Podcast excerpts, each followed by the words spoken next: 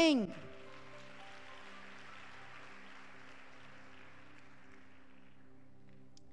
Amém? Pastor Eric está lá no Bola de Neve de São Mateus, na Zona Leste, levando a bateria, levando as camisetas, e vocês vão me aguentar mais uns dias aí. Como disse o Fábio, com meus espinhos na sua carne. Não, mas hoje até que não é tão espinho na carne, não. Domingo que vem vai ser. Já estou avisando. Aleluia. Brincadeira. Abra a palavra do Senhor no livro de Mateus, capítulo 4. Nós vamos ler a partir, a partir do 17 até o 20. Se você não tem Bíblia, você pode acompanhar aqui no telão.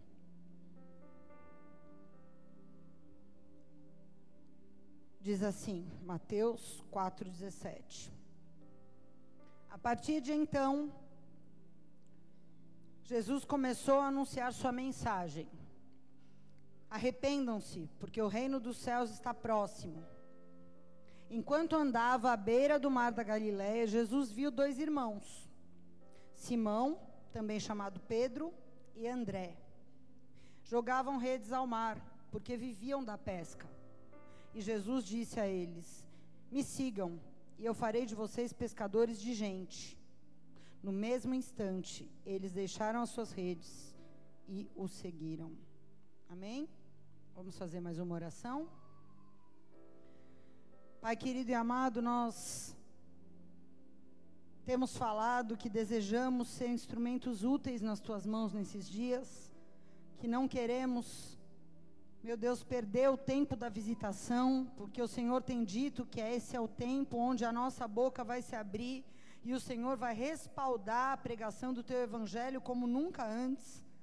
Por isso, Deus nos prepara, nos treina, nos mostra, Senhor, de uma forma aplicável, de uma forma prática, como nós podemos, meu Deus, alcançar essa promessa, como nós podemos, meu Deus, andar no centro da vontade do Senhor nessa estação, porque nós não queremos perder o tempo da visitação.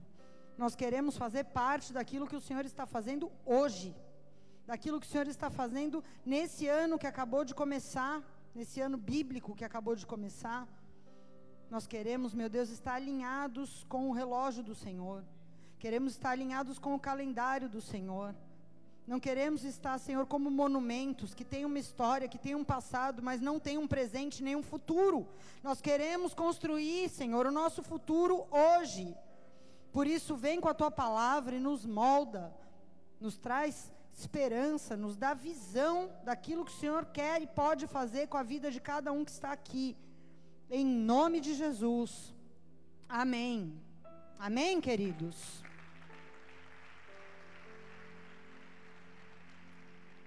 Semana passada nós falamos sobre João Batista, falamos sobre algumas marcas na vida de João Batista que fizeram com que ele fosse um instrumento útil, um vaso de honra nas mãos do Senhor.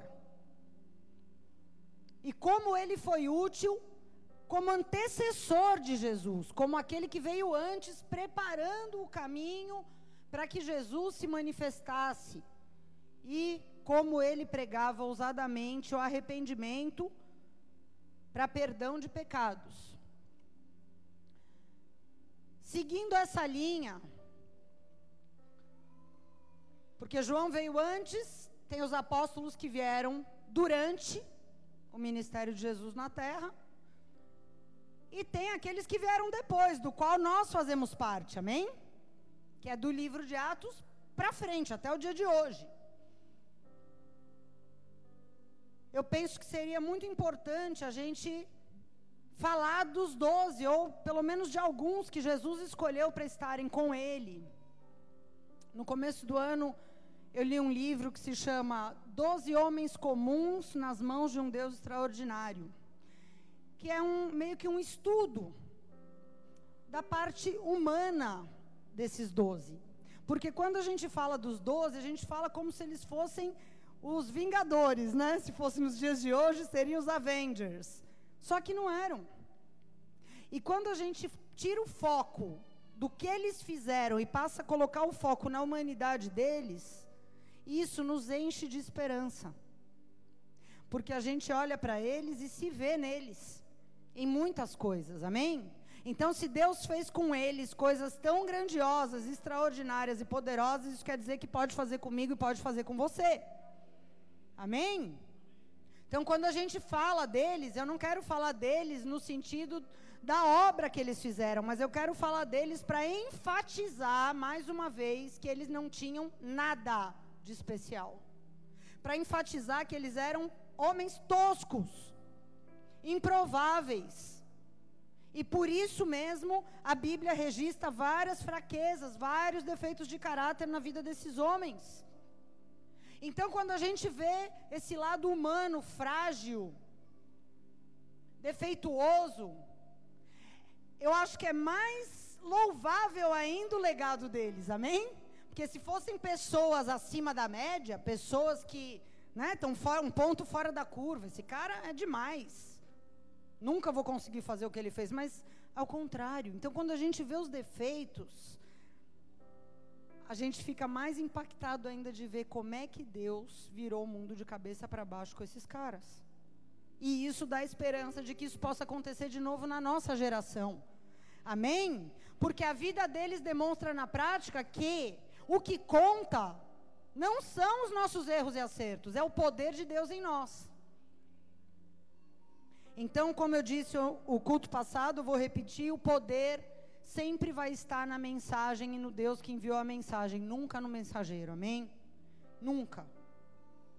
Nós vamos ver aqui, eu não vou conseguir pregar sobre todos, mas eu queria falar pelo menos de uns cinco. Não hoje, hoje eu vou falar sobre dois apenas, sobre André e Pedro.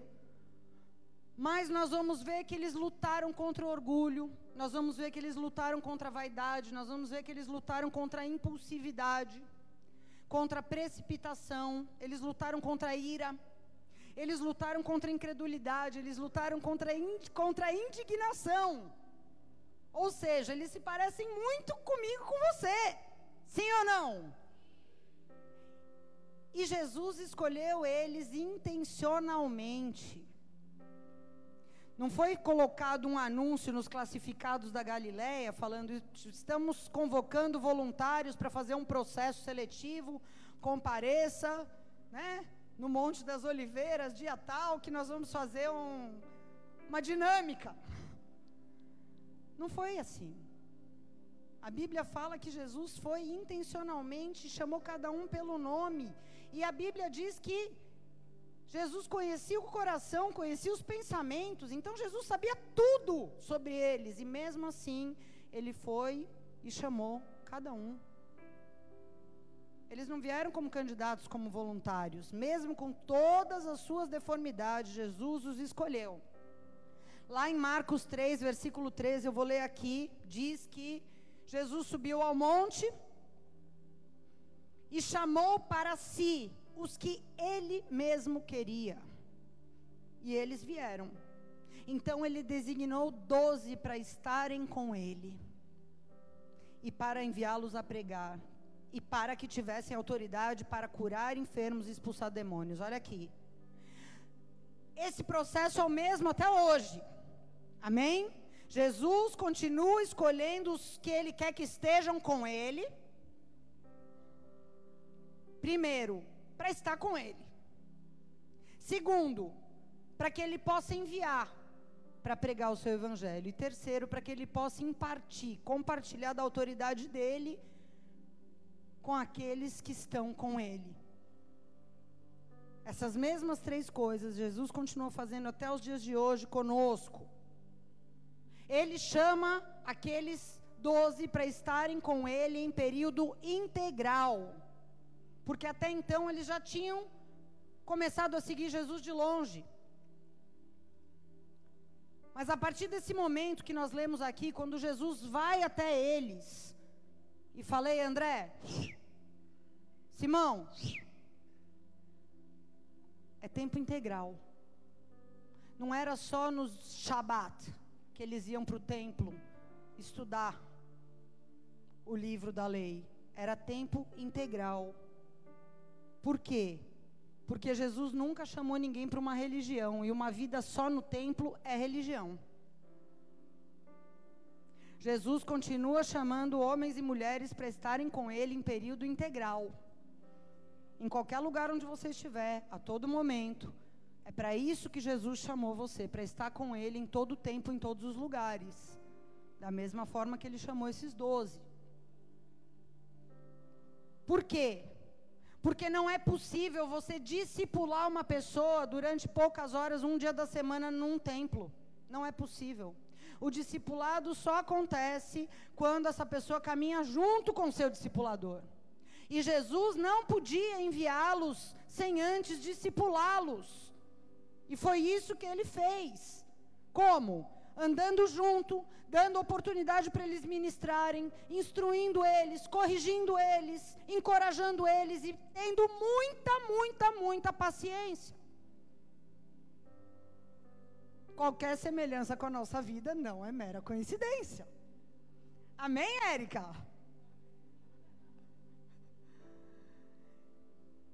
O que, que é discipular? Discipular é transferir a vida de Deus para alguém. E Jesus fez isso com aqueles doze. Amém?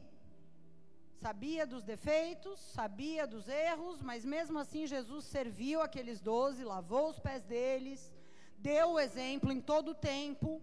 Em alguns momentos a gente vê na, nos evangelhos que eles demonstraram ter incredulidade. Jesus sabia que a fé deles era pequena e o que, que ele fez? Ele continuava operando milagres para que, ao verem os milagres, a fé deles fosse fortalecida.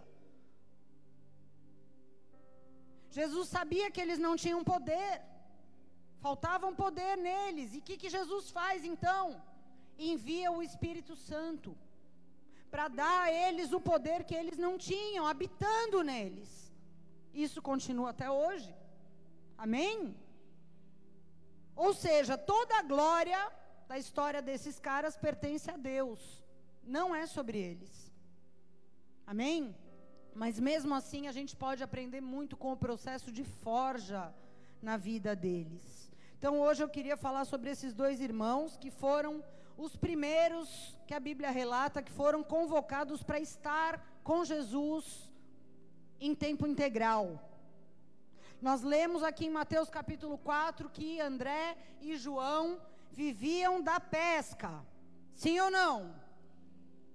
E Jesus chega até eles e chama eles para serem pescadores de homens, pescadores de gente. E aqui também eu vejo algo que é peculiar ao chamado na vida de qualquer um de nós. Porque quando Jesus chama alguém para estar com ele, ele vê o seu potencial, ele vê os seus dons, ele vê as suas habilidades e ele não anula isso, ele redireciona, ele reposiciona para que esses dons, habilidades, para aquilo que você faz no lugar onde você está, já não sejam mais usados para você mesmo, mas passem a ser usados para ele. Ele não disse para aqueles dois: parem de pescar. Eles dizem: pesquem gente para mim. Estão tá entendendo? Ele não disse, parem de pescar, vocês agora continuam sendo pescadores, mas vocês vão pescar com uma outra finalidade, porque até então eles pescavam o quê? Para ganhar dinheiro, para eles viverem. Era algo que eles faziam para si. Agora vocês vão fazer algo para mim. Jesus estava dizendo. Quando Jesus chama alguém, tudo que você faz passa a apontar para o reino, nada mais é feito para um propósito voltado para a sua vida. Apenas. Então nós conseguimos começar a enxergar no meio onde Deus me colocou, com aquilo que eu sei fazer, o Senhor pode me usar para os propósitos dele.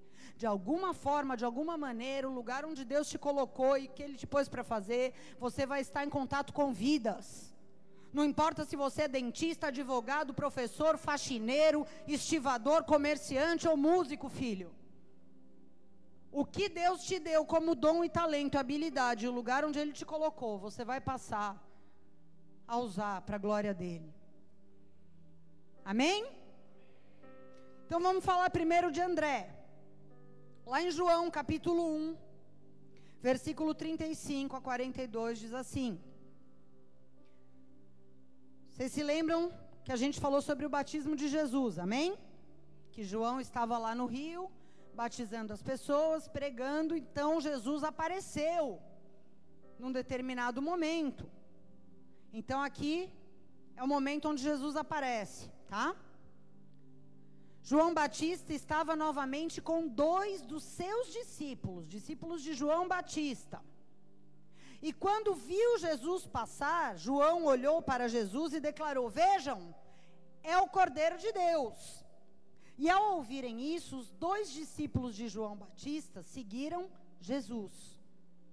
Jesus olhou em volta e viu que eles estavam seguindo. E perguntou: O que vocês querem? E eles responderam: Rabi, significa mestre, onde o senhor está hospedado?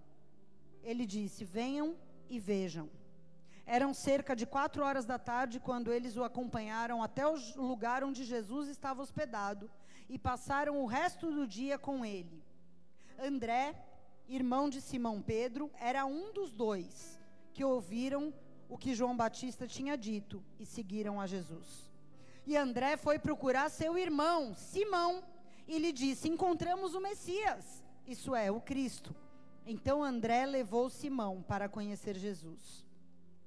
E olhando para ele, Jesus disse: Você é Simão, filho de João, mas será chamado Cefas, isto é, Pedro. Até aqui.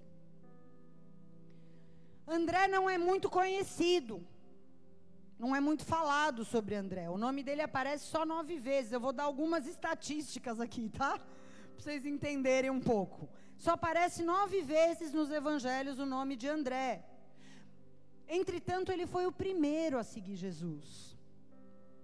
E quando ele começou a seguir Jesus, a primeira coisa que ele fez, o seu desespero, foi falar de Jesus para o seu irmão, Simão. O que, que a gente sabe sobre ele? André era um pescador, era um homem simples, mas fica muito claro que ele era um homem que tinha fome de Deus. Por quê? Porque ele era discípulo de João Batista. Só que ele era pescador. O mar da Galileia está de um lado. João estava pregando do outro. Ou seja, ele saiu da sua área, da sua zona de conforto, deixou as suas coisas para ir buscar a Deus no deserto. Então ele era um cara que tinha interesse, fome e sede por Deus. Amém? Se tornou discípulo de João, não apenas ouviu a pregação de João e voltou para sua pesca. Começou a querer andar junto. Estava ali com João Batista. E ali com João Batista, ele viu Jesus pela primeira vez. André, ele ficou conhecido e você já vai entender por quê ele ficou conhecido como o apóstolo das coisas pequenas. Parece um pouco um, um, é uma, parece um pouco contraditório, né? Porque quando a gente fala a palavra apóstolo, a gente pensa em coisas grandes, né? Você pensa em grandes conquistas, em grandes evangelismos, grandes cruzadas. E ele é o apóstolo das coisas pequenas. E algumas coisas que dá para a gente saber lendo os evangelhos. Primeiro, a gente lê em alguns evangelhos um episódio onde Pedro, Tiago e João, em alguma outra ocasião, disputavam para saber quem era o maior, quem era o melhor, quem era o mais íntimo de Jesus. E quando essas tretas estão relatadas no evangelho, o nome de André não aparece. Então, não consta que André se incomodava, por exemplo, de que o seu irmão Pedro, com o passar do tempo, começou a ter um lugar de destaque no grupo, e ele não. Em nenhum momento você vê isso sendo falado. As poucas falas de André que aparecem nos evangelhos, nenhuma envolve ele numa situação de desonra, de desobediência. Ah, pastora, mas você está falando que ele não cometeu erros? Não, não estou dizendo isso. Mas certamente não foi nada gritante, não foi nada grave, porque as coisas graves estão todas registradas dos outros. Amém? Então, talvez, eu posso arriscar dizer que, em termos de caráter, André é um melhor exemplo para nós do que Pedro. Porque ele tinha uma qualidade rara, e vocês vão ver isso ao longo dessa mensagem. Uma qualidade rara na raça humana, não vou dizer nos dias de hoje, porque eu acho que em todas as épocas, é você encontrar uma pessoa que está disposta a arregaçar as mangas e fazer o que tem que ser feito, mesmo se ninguém ficar sabendo, ninguém reconhecer e ninguém mencionar. E André era esse cara. No primeiro momento ele começa, ele larga João Batista e começa imediatamente a seguir a Jesus de longe, até que Jesus vem, chama ele, chama o seu irmão, que ele já tinha evangelizado, porque ele já tinha avisado, nós encontramos o Cristo. Amém? E a Bíblia diz que imediatamente, diga imediatamente, eles largaram tudo e o seguiram.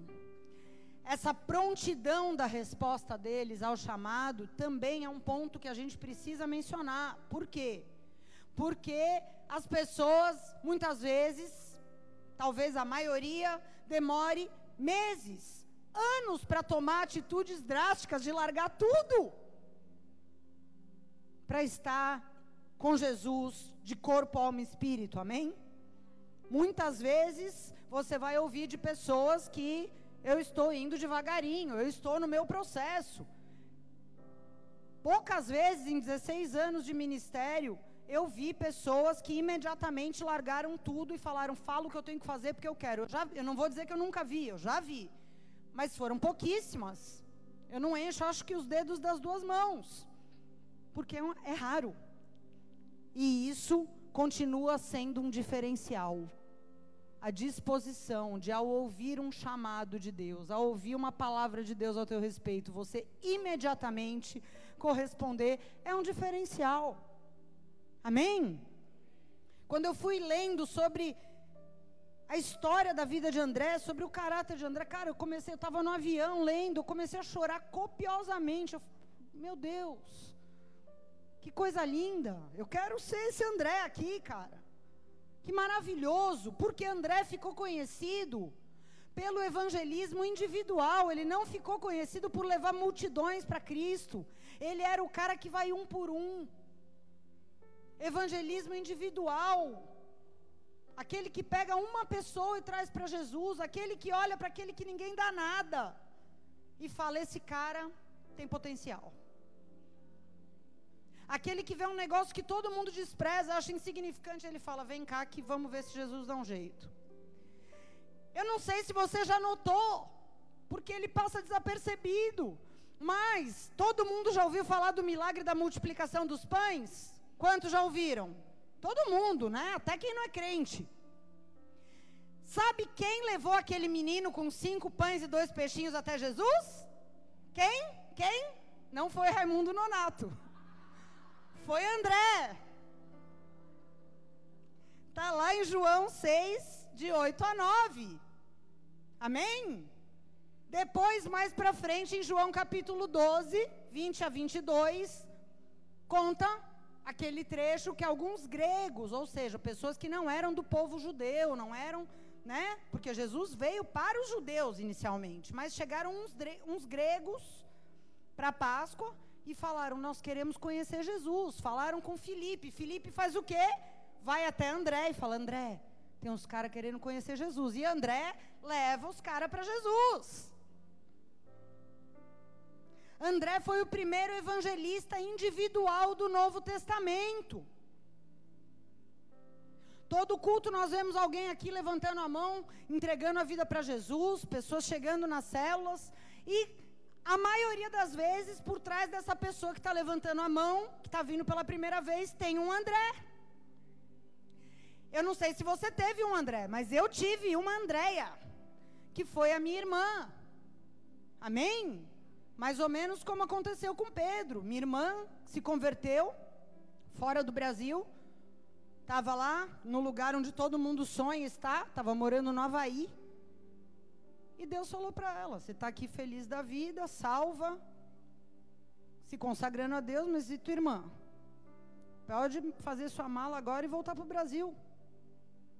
E ela voltou por causa de mim. Amém? Então, A maioria de nós tem um André por trás que se preocupou com a nossa alma, que preparou para que nós tivéssemos um encontro com Jesus. Porque, na verdade, a maneira mais eficaz de você levar uma pessoa a ser um discípulo de Jesus não é você jogá-la na igreja, ó, já te trouxe, agora se vira. Mas é você investir individualmente naquela pessoa. Transformar aquela pessoa num discípulo. Amém? Nós assistimos o filme aqui outro dia, quando estavam aqui no, filme do Mais Que Vencedores. Depois, se você não assistiu, quando estiver no cinema, vá, porque é bênção, é bom o filme. Mas o que, que é, o filme basicamente fala? Sobre isso. Uma menina problemática, pobre, órfã, que ninguém daria nada, que menina esquisita, de cara amarrada, não quer nada com nada, é ladra, rouba as coisas dos colegas. Muitos olhariam assim, mas a diretora olhou para ela e falou: essa alma é preciosa. Eu vou gastar meu tempo com ela, eu vou, eu vou atrás, eu vou dar uma chance, eu vou perguntar como ela está. O treinador que treinava a menina também, a primeira coisa que ele olhou, ele, meu, essa menina com asma, ah, vou gastar, perder meu tempo com isso, tal. Mas aí ele se arrepende. Deus toca o coração dele e fala: Poxa, é uma vida, tem valor. Eu preciso, né, dar o meu melhor por ela. Se ela não quiser, tudo bem, mas eu vou fazer minha parte. E essa é a mentalidade de um André. Amém? Se você teve um André na sua vida, você sabe o que eu estou falando.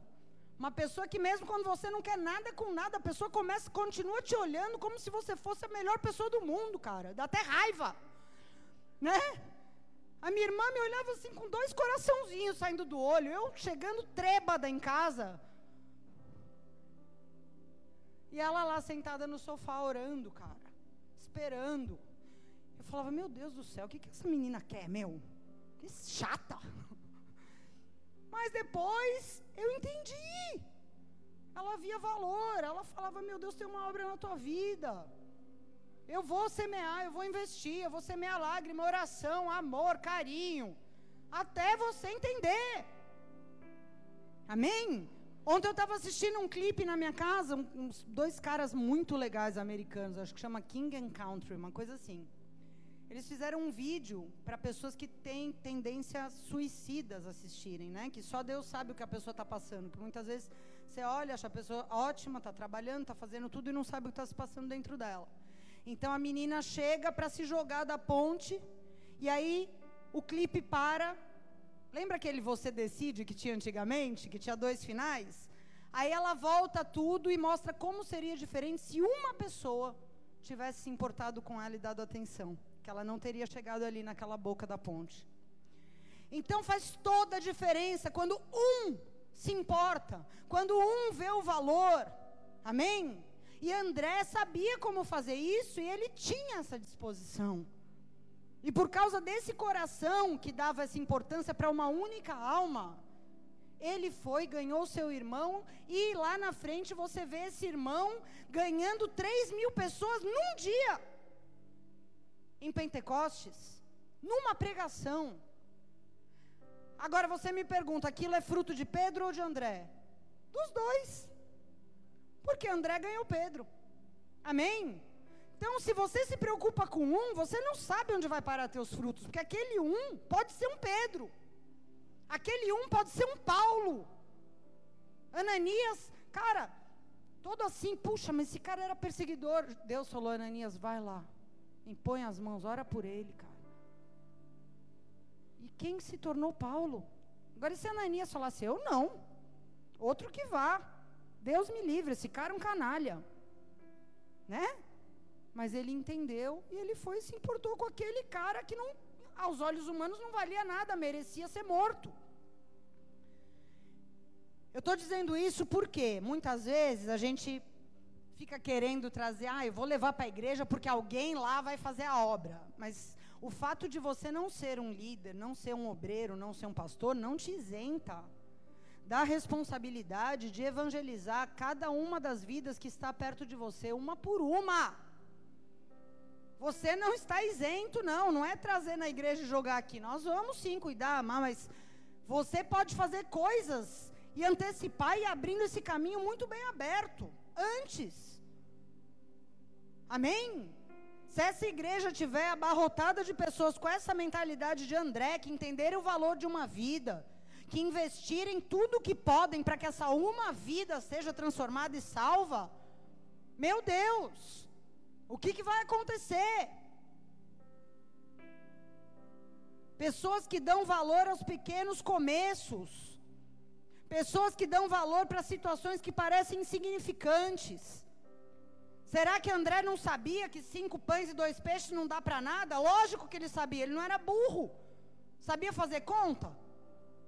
Sabia.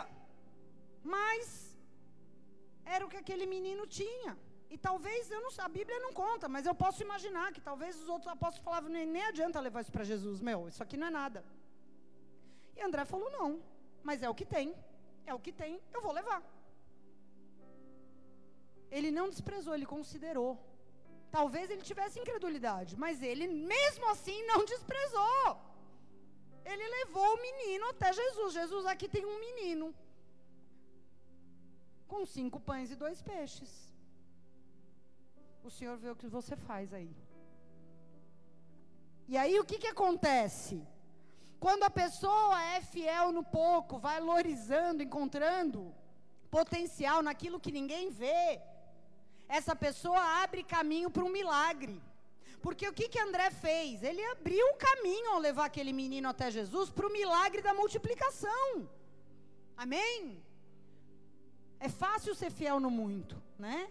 Se eles encontrassem uma fonte né? Ai, ó, encontramos um pomar, olha, tem uva para todo mundo, trouxemos uma pesca, dá para alimentar 5 mil.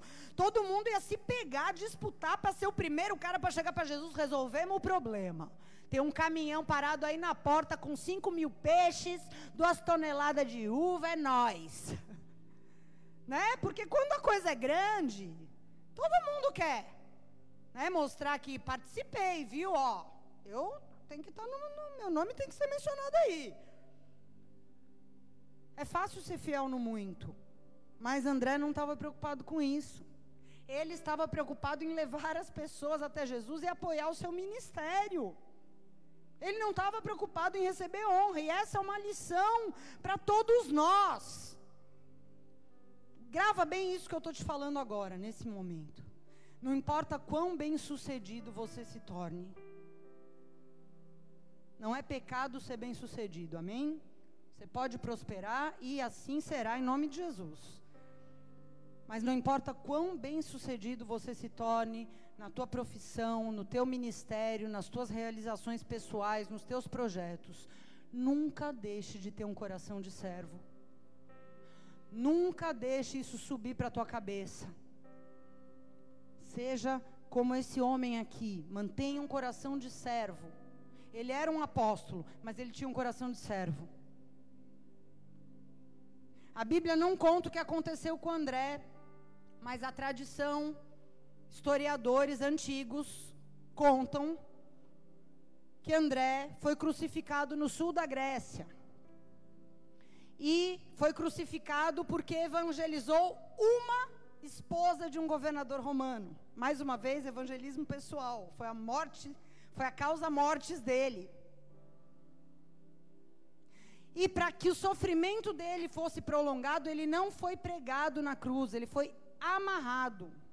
Para que ele ficasse ali por período prolongado, até morrer sufocado de desidratação por outras causas. Agora, você sabe o que os historiadores dizem que ele ficou fazendo durante dois dias ali na cruz em forma de X? Já viu a cruz de Santo André, né? Que não é uma cruz normal que nem a de Jesus, é uma cruz em forma de X. Ele ficou evangelizando as pessoas que passavam.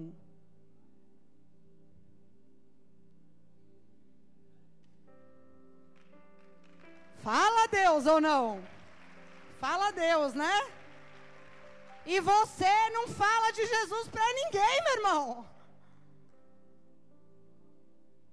Ele foi para a cruz porque evangelizou e não contente, depois de amarrado na cruz, continuou falando para os que passavam na frente. Porque o que, que acontece? A crucificação, esses, esse,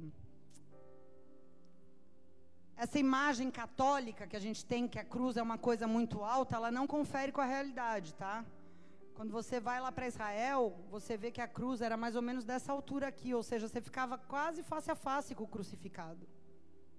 Não é um negócio que a pessoa estava 3 metros, 4 metros de altura. Não, é aqui, ó. 2 metros no máximo. Então, é perfeitamente possível. Por isso que as pessoas puderam redigir, entender e ouvir o que Jesus falou na cruz, porque era baixa. E André evangelizou até o fim. Graças a Deus por pessoas como ele, que trabalham em silêncio, com fidelidade, fazendo sacrifício, só querem ouvir o Senhor dizer: servo bom e fiel. Vem. Que maravilha, que maravilha. Eu amo quando eu ouço essas coisas, cara. A gente sempre tem uma reunião de pastores no final do ano e tem o profeta profetiza profecias pessoais para todo mundo, né? E sempre coisas maravilhosas, grandiosas para o ano, tal. Aí um dia ele foi orar pelo Kid, que foi meu primeiro líder e discipulador, e ele começou a olhar para ele assim e falou: "Você é um pastor muito bom, obrigada". Para mim, para mim, bateu todas as profecias aqui. Eu falei, cara, isso é o que mais a gente quer ouvir de Deus. Obrigada por cuidar das minhas ovelhas como você cuida. Obrigada por se desgastar por uma vida como você se desgasta. Eu falei, cara, é isso.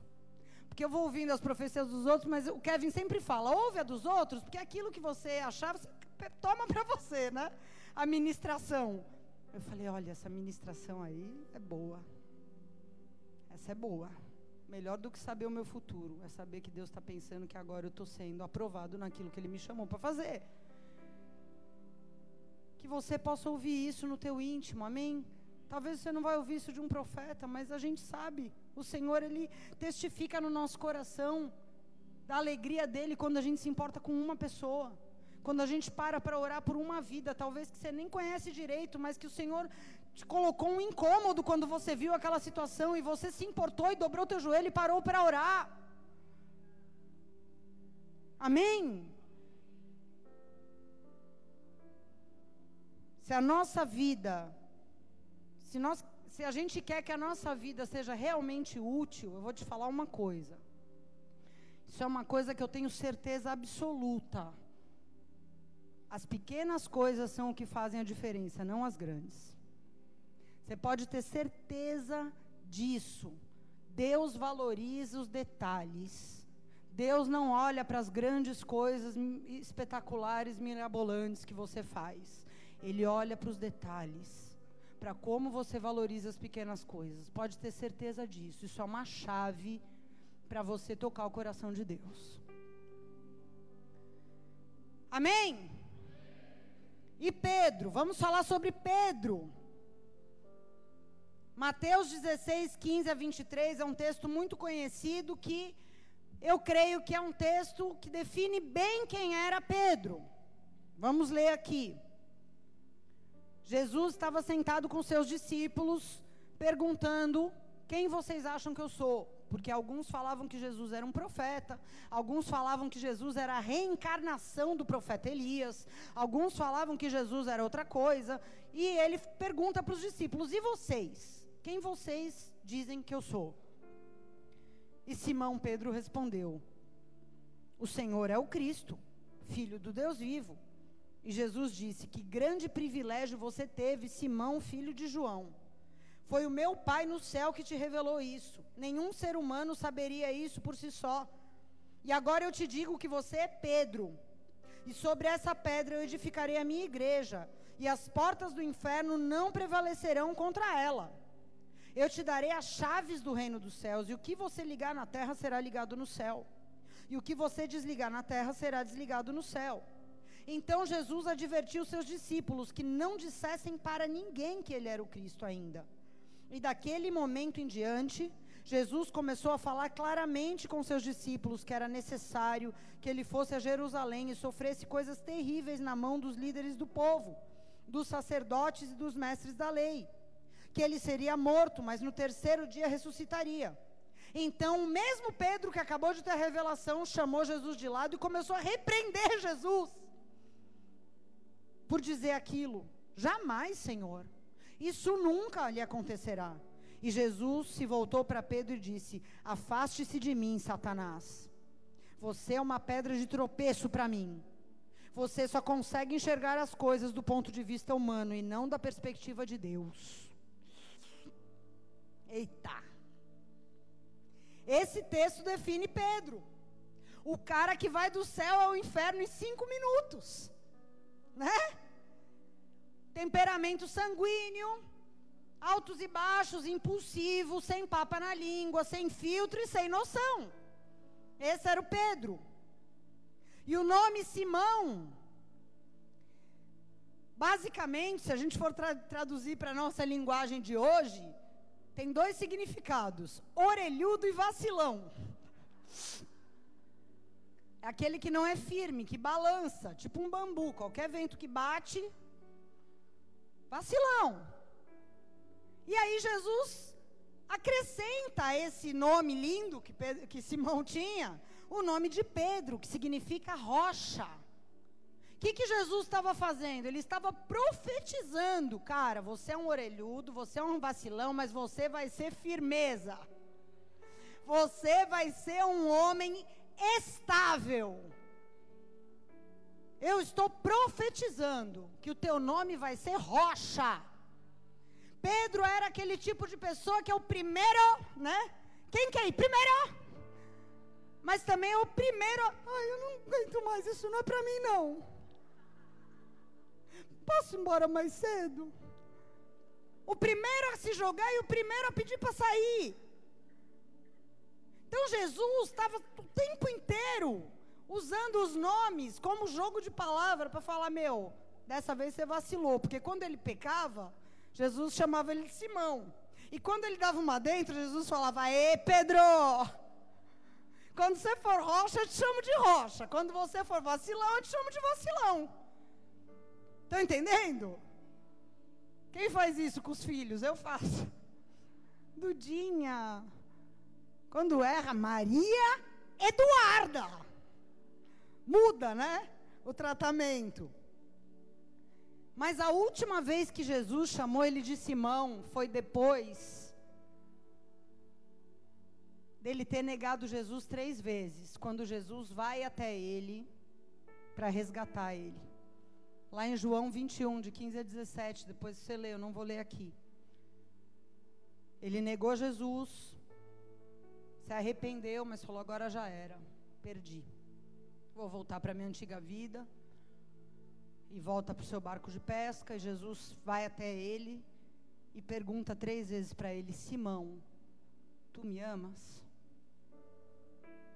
Simão, tu me amas? Simão, tu me amas? Essa foi a última vez que ele foi chamado de Simão.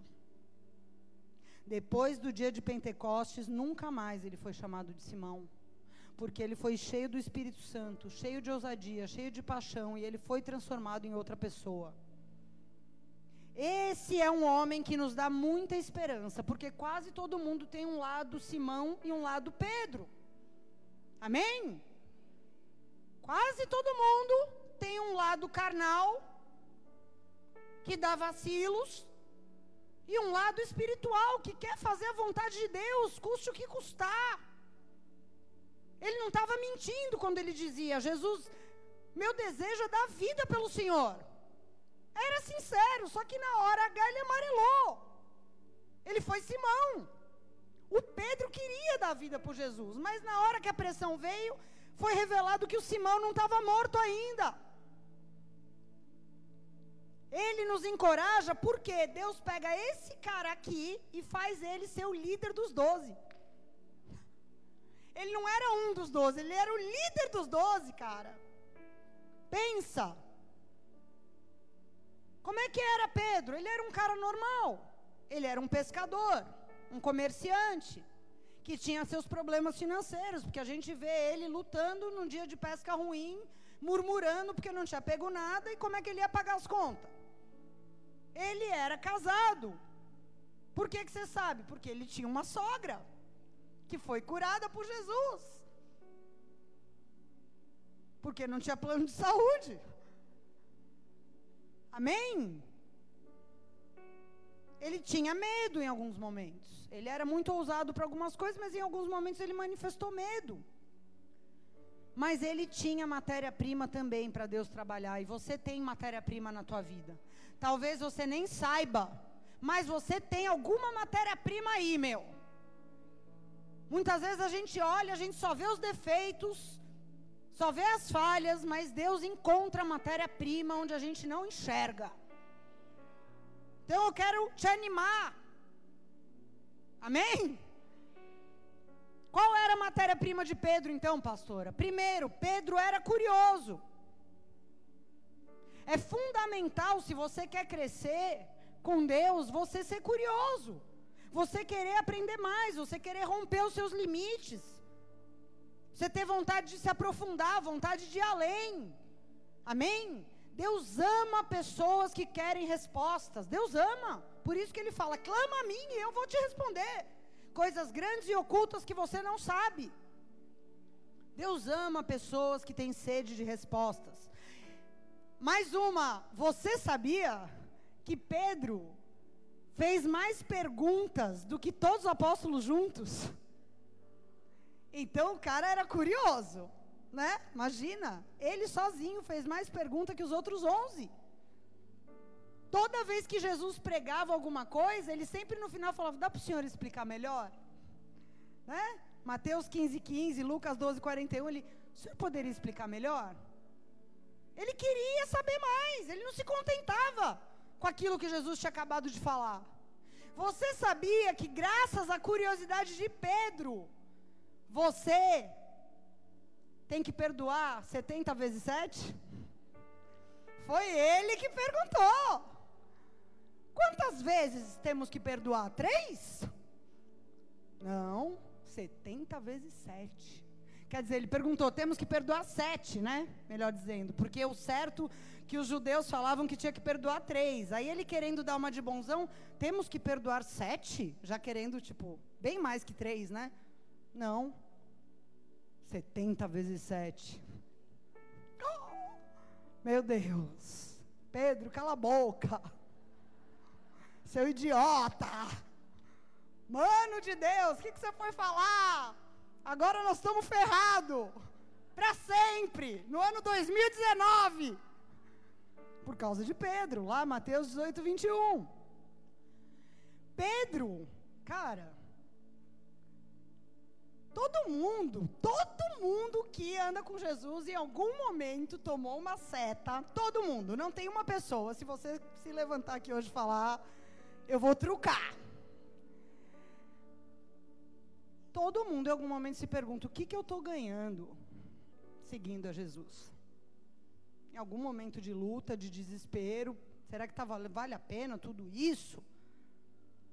Pedro fez essa pergunta na lata. Lá em Mateus 19, 27. Jesus, nós deixamos tudo e te seguimos. O que, que nós vamos ganhar com isso? Tipo, sincericídio, né? Ele perguntou. E Jesus respondeu para nossa alegria. Que aquele que deixar por causa de mim vai ganhar cem vezes mais nessa vida e depois a vida eterna. Alguém perguntou. Todo mundo pensou, mas ninguém tinha coragem. Lá vai Pedrão. Então, muitas respostas que nós temos hoje é porque ele perguntou. Então, a curiosidade é importante, é uma matéria-prima, Deus trabalhou. Ele também tinha iniciativa. Isso é uma coisa que está em falta nessa geração. As pessoas estão acomodadas, estão passivas, estão deixando a vida rolar, a vida levá-las, em vez delas levarem a vida. fazerem a sua parte. Tem pessoas que não fazem nem o básico, que tem sempre que ter alguém atrás empurrando, tem sempre alguém que está em cima cobrando, tem sempre alguém que tem que estar tá lembrando a pessoa o quão importante é ela tomar iniciativa em alguma área. Tem pessoas que só se mexem quando vê que está tomando prejuízo, senão, deixa rolar. E Pedro ele podia pecar por várias coisas, mas uma coisa que ele não pecava era por falta de iniciativa. Ele tinha iniciativa. Amém? Todo mundo fala que ele era um homem de pouca fé, porque ele afundou quando Jesus chamou ele para andar, mas ele foi o único que teve a iniciativa de dar o passo fora. O único. Afundou? Afundou, mas pelo menos tentou. É melhor errar tentando do que pecar pela omissão, pela negligência. Amém? Está lá em Mateus 14, 26. Três anos de discipulado. Andando com Jesus, ele passou por várias situações de confronto. Ele foi corrigido mais do que todos os outros. E ele continuou, ele permaneceu ali. Isso também é uma matéria-prima a perseverança dele em seguir a Jesus. Porque muitos espanam quando são corrigidos. Imagina se alguém aqui chamasse você de Satanás. Você será que você ficaria? Ele foi ensinado a permanecer, ele foi ensinado a amar a correção, ele foi alguém que aprendeu a ter domínio próprio, coisa que a Bíblia deixa muito claro que ele não tinha nenhum domínio próprio, ele aprendeu a ter. Ele aprendeu a duras penas que ele, ao mesmo tempo, podia ser usado por Deus e por Satanás, caso ele não vigiasse. As pessoas têm dificuldade de entender isso. As pessoas acham, não, eu sou usado por Deus, Satanás não pode me usar. Pode sim se você não vigiar, se você for uma pessoa ainda com um grande governo da carne na tua vida em algumas áreas, pode te usar, fica tranquilo. Ele amava Jesus, amava, mas ele foi obrigado a reconhecer, porque ele era teimoso. Você vê várias vezes ele retrucando Jesus, né? Jesus falava, Pedro, vai acontecer. Imagina, Jesus! Ele retrucava Jesus. Pelo amor de Deus. As pessoas retrucam a gente, tudo bem, a gente é pecador, né, cara? Mas, cara, ele tinha a moral de retrucar Jesus. Eu te amo, Jesus. Pedro, você vai me negar. Eu nunca te negaria, jamais.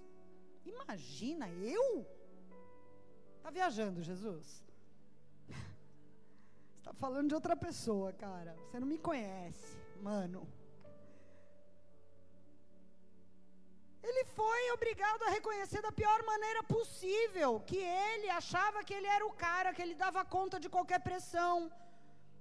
E Jesus falava: Você não vai dar conta, você vai envergar. Mas ele aprendeu da pior maneira possível que ele não estava pronto para algumas coisas, que ele não era tão corajoso, tão santo quanto ele se achava. E a gente muitas vezes também fica surpreso, não porque a gente é hipócrita e está mentindo quando a gente fala que vai aguentar, mas a gente acha que a gente dá conta e depois quando a gente vê que a gente não é tão forte assim, a gente se frustra. Sim ou não? Quantas vezes eu não acreditar? Fala, meu Deus, eu imaginava ver todo mundo acontecendo isso, menos comigo. Pelo amor, Senhor. Que vergonha alheia. Mas sabe o que é o melhor de tudo? Quer saber qual é o melhor de tudo? O melhor é saber que, mesmo com tudo isso, Jesus foi atrás dele e restaurou a vida dele. Aquele homem que estava frustrado, se sentindo o pior, porque falou, eu falei que não ia negar e neguei. Eu falei que não ia pipocar, pipoquei. Eu falei que eu nunca ia abandonar, abandonei. E Jesus mesmo assim foi atrás dele. dar oportunidade para que a vida dele continuasse sendo transformada e o destino dele não fosse abortado. Ele foi peneirado, a Bíblia diz. Que Satanás pediu a cabeça, falou: Vou peneirar esse cara. E Jesus falou: Você vai ser peneirado. Mas eu estou intercedendo, estou orando por você para que a tua fé não desfaleça. E depois que você se converter, se converter em quê? Nesse homem chamado Pedro. Quando você deixar de ser Simão e se converter em Pedro, você vai confirmar os teus irmãos. Você vai ser muito útil ainda para aquilo que eu estou fazendo na face da terra. Ele foi tratado no caráter, cara. Ele é um cara que foi peneirado, foi moído, mas o caráter dele foi tratado. Como é que você sabe que foi tratado, pastor? Eu sei, porque se ele não fosse tratado, ele não se arrependeria. E a Bíblia registra que ele se arrependeu amargamente. E se ele não tivesse se arrependido, o fim dele seria o mesmo fim de Judas. Um sentimento de culpa um sentimento de fracasso, de autocomiseração e suicídio espiritual. Orgulho. Que a pessoa que se suicida, ela é orgulhosa. Mas o arrependimento verdadeiro de Pedro, sabe o que, que fez? Deu credibilidade. Jesus falou: esse cara eu posso investir. Porque ele se arrependeu verdadeiramente. Eu vou continuar investindo no destino dele. Amém? Nós lemos depois mais para frente ele escreveu cartas que estão na Bíblia. E nas cartas dele, pelo teor da carta, pelo que ele escreve ali, você vê que fica muito claro que ele aprendeu coisas que ele não tinha quando você lê a história dele no Evangelho. Que ele aprendeu a humildade, que ele aprendeu a submissão, que ele aprendeu a mansidão, que ele aprendeu o amor verdadeiro. Aquele homem que era o pior se tornou um especialista em fraqueza humana. Porque quando você é restaurado por Deus, quando você é tratado no caráter e não se esquece de onde você saiu, você consegue ter misericórdia daqueles que estão chegando. Você olha para eles e tem compaixão. Porque você sabe que você passou por isso que você era impulsivo, que você era manipulador, que você era teimoso, que você era isso, isso e isso, vaidoso, competitivo, e que você, e Deus fez a obra. Então, cara, eu tenho que me compadecer. Ele, aquele mesmo cara que negou Jesus, sem o Espírito Santo, depois você vê ele cheio do Espírito Santo, alegre por estar indo preso por causa de Jesus, feliz. Feliz pregou o evangelho, ressuscitou mortos. A Bíblia fala lá em Atos 5 que até a sombra de Pedro curava. Se a sombra dele curava, a tua pode curar também, meu. Você viu a descrição da vida dele aqui. A tradição diz, a Bíblia não diz, mas a tradição da igreja diz que ele e a sua esposa foram crucificados. Mas Pedro não se considerava digno de ser crucificado na mesma posição de Jesus. Então ele foi crucificado numa cruz invertida, de cabeça para baixo.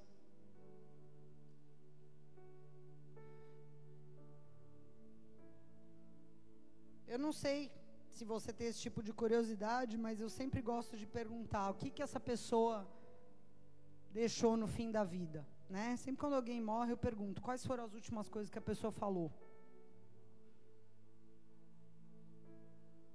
Pedro, lá em 1 Pedro 5, de 6 a 11, ele diz: Eu acho que essa mensagem é um resumo do que ele aprendeu com Deus na sua vida. Ele diz: Se humilhem debaixo da grande mão de Deus, e no tempo certo ele os exaltará. Entreguem a Deus todas as suas ansiedades, porque Ele tem cuidado de vocês.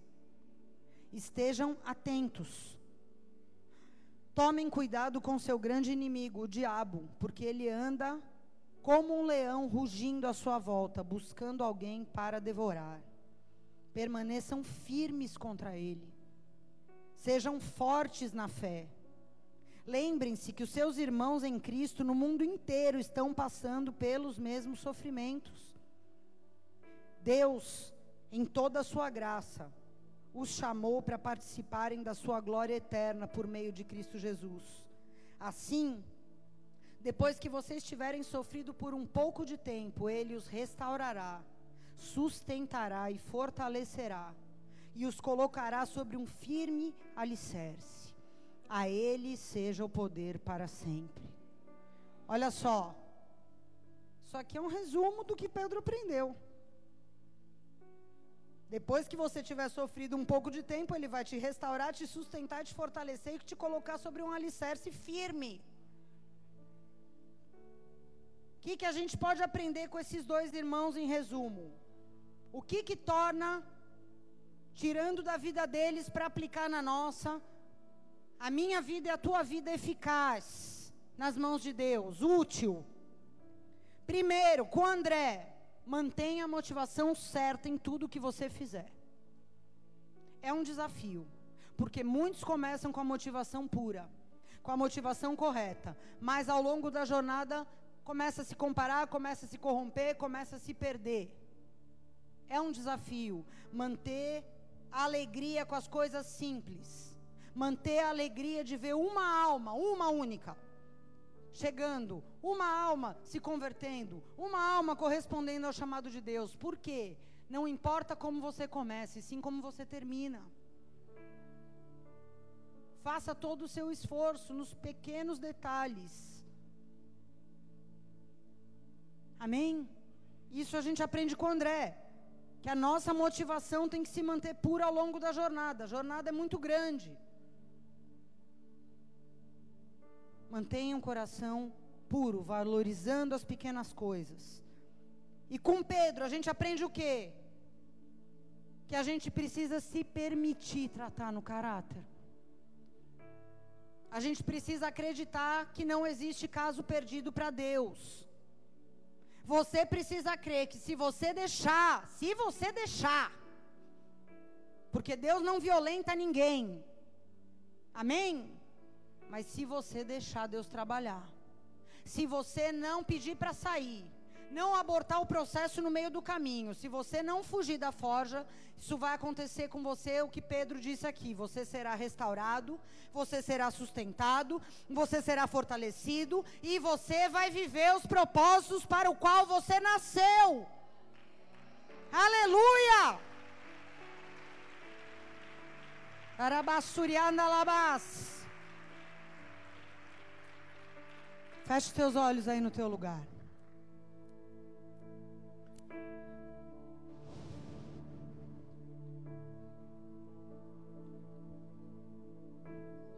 Esse processo pode começar na tua vida hoje, se você está vindo aqui pela primeira vez. Não importa como você chegou, mas importa como você vai sair. Não sei como foi o teu ano, não sei como foi o teu dia, não sei como está a sua situação, sua cabeça agora, teu coração, mas eu quero te dizer. O mesmo Deus que transformou e que fez coisas extraordinárias na vida desses homens comuns pode fazer na sua. Tudo o que você precisa é corresponder, porque nós lemos aqui que eles corresponderam imediatamente quando foram chamados. Eles não disseram para Jesus: Vou pensar, depois eu te respondo passa aqui outro dia. Eles imediatamente eles corresponderam. E Jesus, através do seu Espírito Santo, está aqui hoje. E Ele está chamando, como Ele chamou aqueles dois irmãos, está chamando você. E você sabe disso. Porque o nosso coração queima quando Deus nos chama. Nós sabemos, não tem como eu dizer que não foi comigo.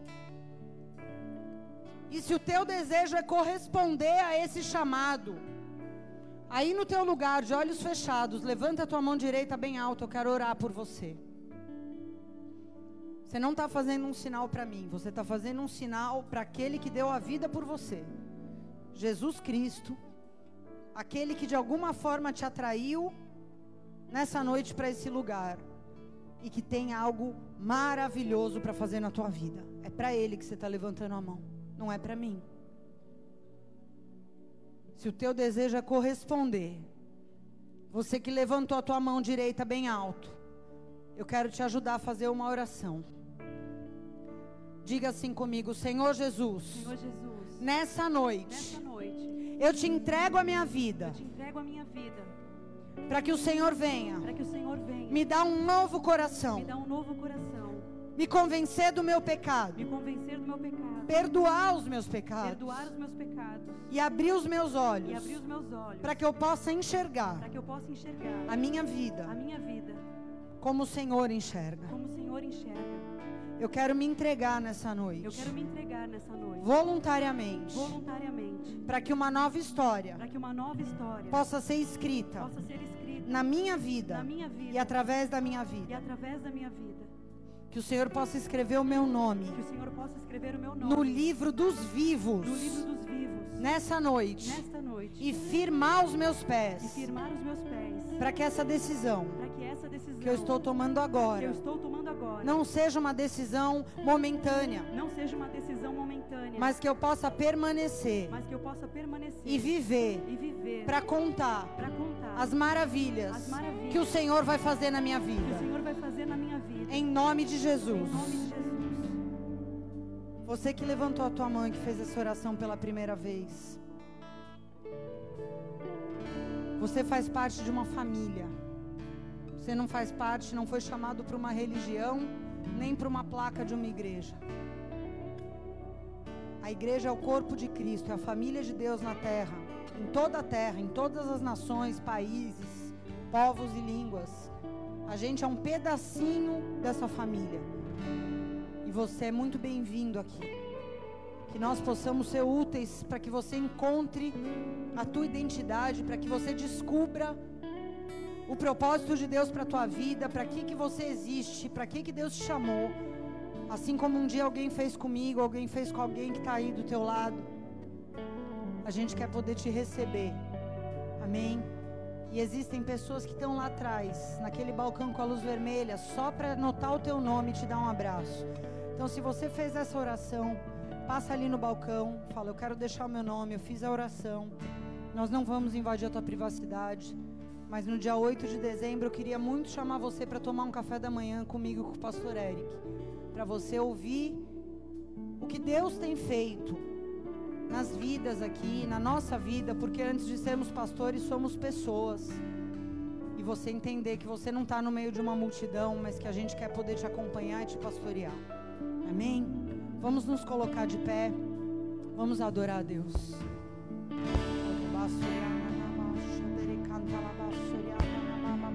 Pra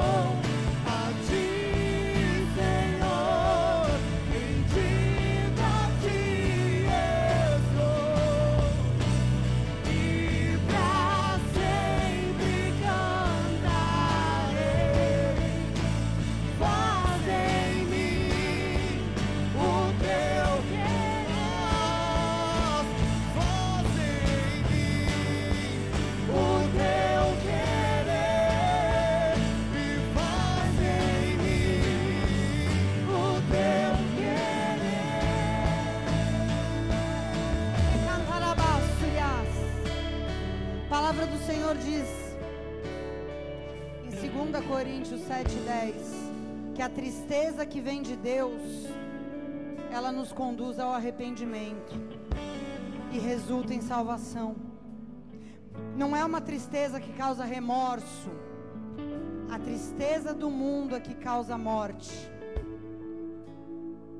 Enquanto eu estava preparando essa palavra, Deus me mostrou pessoas que estão debaixo dessa tristeza que causa morte, opressão, acusação, vazio, falta de esperança. Porque você conhecendo a palavra, você sabe que você tomou decisões erradas, que você fez uma besteira tão grande, voltou ao seu velho estilo de vida e agora você não consegue acreditar que Deus tem algo ainda para fazer na tua vida. E essa tristeza que não vem de Deus quer te matar. E eu quero te dizer como profeta de Deus, sim, Deus tem ainda algo para fazer na tua vida mas você precisa deixar Ele transformar essa tristeza numa tristeza segundo o Espírito, que te leve ao arrependimento e ao teu primeiro amor, a prática das tuas primeiras obras. Se você é essa pessoa, eu quero que você venha aqui à frente. Não deixe o orgulho te prender. Não deixe o orgulho te levar a cometer um suicídio espiritual. Deus quer mudar hoje a tua sorte. Deus tem algo para fazer. Ele quer mudar a tua sorte, ele tem algo para fazer ainda. Oribassore calabassore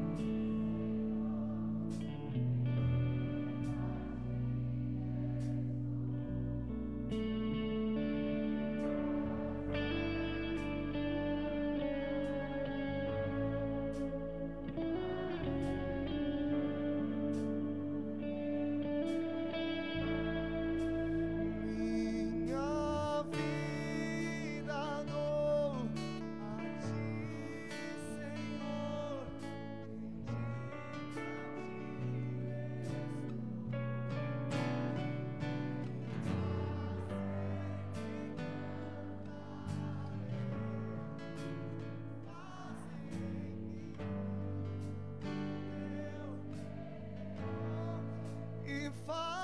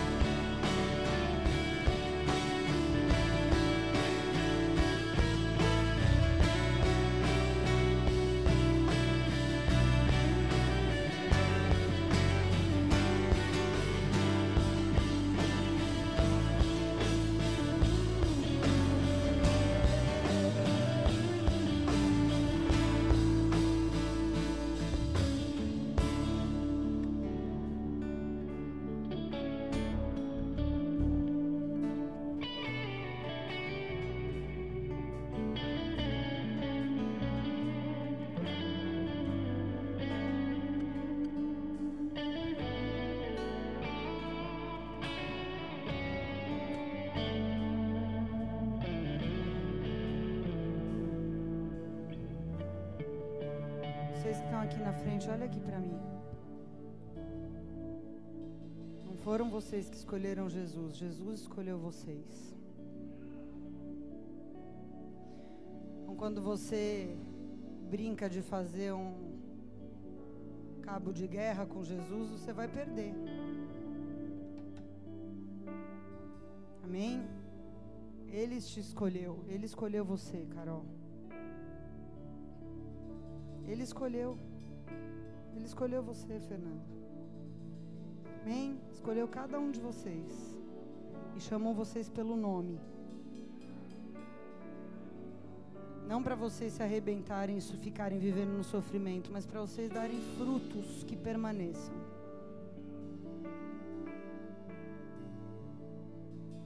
Volta para a linha onde vocês pararam de fazer aquilo que vocês sabem que vocês deveriam fazer a história vai continuar sendo escrita. Amém? Lembra-te de onde caíste. Lembra-te de onde você caiu. Volta para lá. Continua. Deixa Deus escrever a história. Amém? Pega na mão da pessoa que está do seu lado.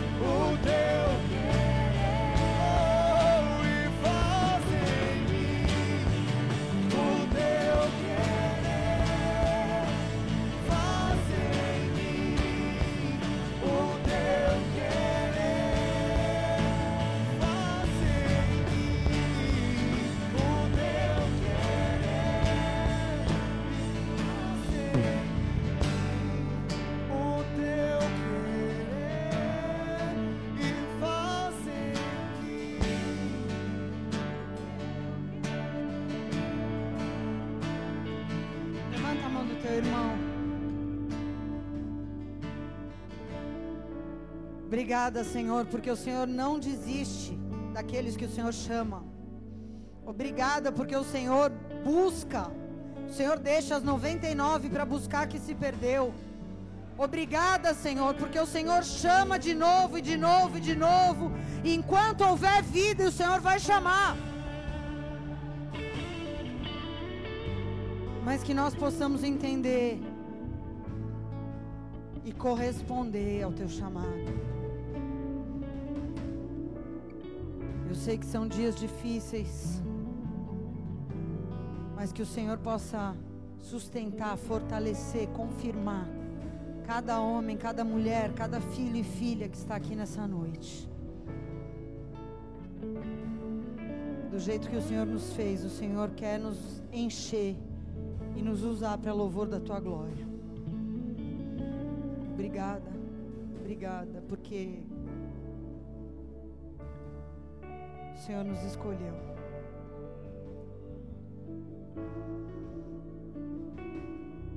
Diga se Deus é por nós. Quem será contra nós? Agindo Deus na minha vida, quem o impedirá? Oremos todos. Pai nosso que estais nos céus, santificado seja o teu nome. Venha a nós o teu reino. Seja feita a tua vontade, assim na terra como nos céus. O pão nosso de cada dia nos dai hoje. Perdoa as nossas dívidas assim como nós perdoamos aos nossos devedores. E não nos deixes cair em tentação, mas livra-nos do mal, pois teu é o reino, o poder e a glória para sempre. Amém e amém. Deus te abençoe. Vai para uma semana na presença do Senhor. Amanhã, 8 horas, espero vocês aqui para a gente ouvir os nossos irmãos que vão trazer a palavra em nome de Jesus. Deus abençoe.